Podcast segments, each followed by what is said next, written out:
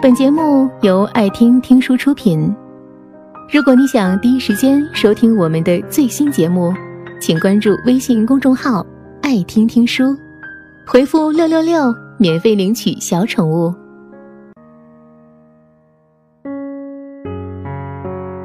许久不见的朋友苏苏来找我聊天儿，我问他最近过得怎么样，他没有回答我的问题，而是跟我说。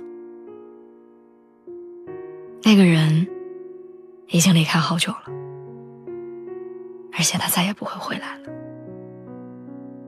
那种感觉就好像是自己被绑住手脚，然后眼睁睁的看着心爱的人离开，你拼命想要挽留他，可是你却无能为力。如果不是苏苏跟我提起。快记不得他口中的那个人了。他是苏苏最在乎的人，两个人大学的时候好的死去活来的。那个人毕业之后就被一家公司迁去广东，他让苏苏去找他，他说要给他买大房子，跟他结婚。苏苏就信了。但苏苏找到他的时候，他已经有了新的女朋友。只是这件事儿。苏苏很久之后才发现，那段时间他和苏苏继续维持着恋人的关系，但和以前不一样了，是那种不温不火的感觉。苏苏跟我说，一开始他以为是感情升级了，他们可以那样平平淡淡的过日子，但时间久了才发现，是对方变了，是他不再记得他的生日。不再按点回家，每次夜不归宿打电话都是关机，第二天就说陪客户太晚，再后来干脆什么都不解释。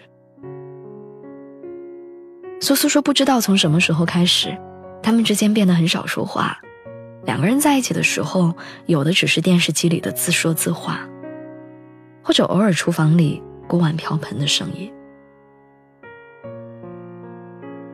苏苏最后一次见到他，是在他们家楼下。苏苏早起下楼丢垃圾，刚好遇到了一夜未归的他回家，和另外一个女孩的依依不舍。他说：“那个姑娘看他的眼神，就像当时他看他一样。”本来想冲上去质问，最后还是躲了起来。去质问又怎样呢？不过是自己找伤害。他想要挽留，但话到嘴边，又觉得不该挽留。如果他真的在乎他们的感情，就不会这样做。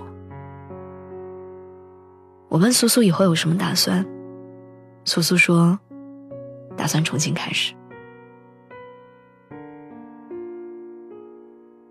我们都应该明白，有些人走了就是走了，不能挽留，更不能回头。你觉得新不如旧，他却早就弃旧从新。你们之间的差距不是不在一起的时光，而是这段时光里，你们的心早就分开。我想很明确的告诉你，对于一个不在乎你的人来说，你做再多，那都是多余的。你觉得自己假装不知道可以维持住你们之间的关系，你觉得你一忍再忍，他就会有所改变，你觉得少了他，你没有办法一个人独自面对之后的生活，你觉得你温柔贤惠，他就会体贴顾家，但现实是。如果一个人他不在乎你，会连同你的付出也一并都不在乎。他不在乎你是否知道他干了什么，也看不见你的一再忍让，他不会有任何改变。他只想赶紧走远。而你自己一个人，其实也不会有当时想象的那么糟糕。你可以回家。回那个让你心安的地方，你可以找老朋友出来聊天，告诉他，其实你过得不好。他会给你一个肩膀，会陪你度过那段最难熬的时光。你也可以整理好自己，重新出发。生活会风平浪静，一切都会完好如初。你想想看，我们或许都已经早就忘记了失恋之后的那些难熬，你只是记得那种感受。你知道那真的很难。我从来没有见过谁因为失去了一个人，就真的怎么样。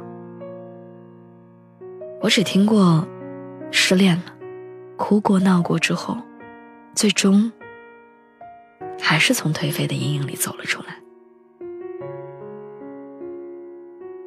陶晶莹在浓浓的茶里唱过：“放弃，或者会快乐；哭泣，也许不值得；错过的。”本来就不是你的，所以，面对生活当中任何形式的失去，不管是爱人，还是你在做的事情，你的成绩，和你当下取得的一切，失去就让它失去吧。你要相信，没有任何人和事儿可以轻易的打垮我们，除了你自己不想振作之外，没有任何人。可以阻止你重新站起来。那个渐行渐远的人，不要再留恋了。你大方的跟他挥手说再见，然后告诉自己：人生还长，到处都是好风光。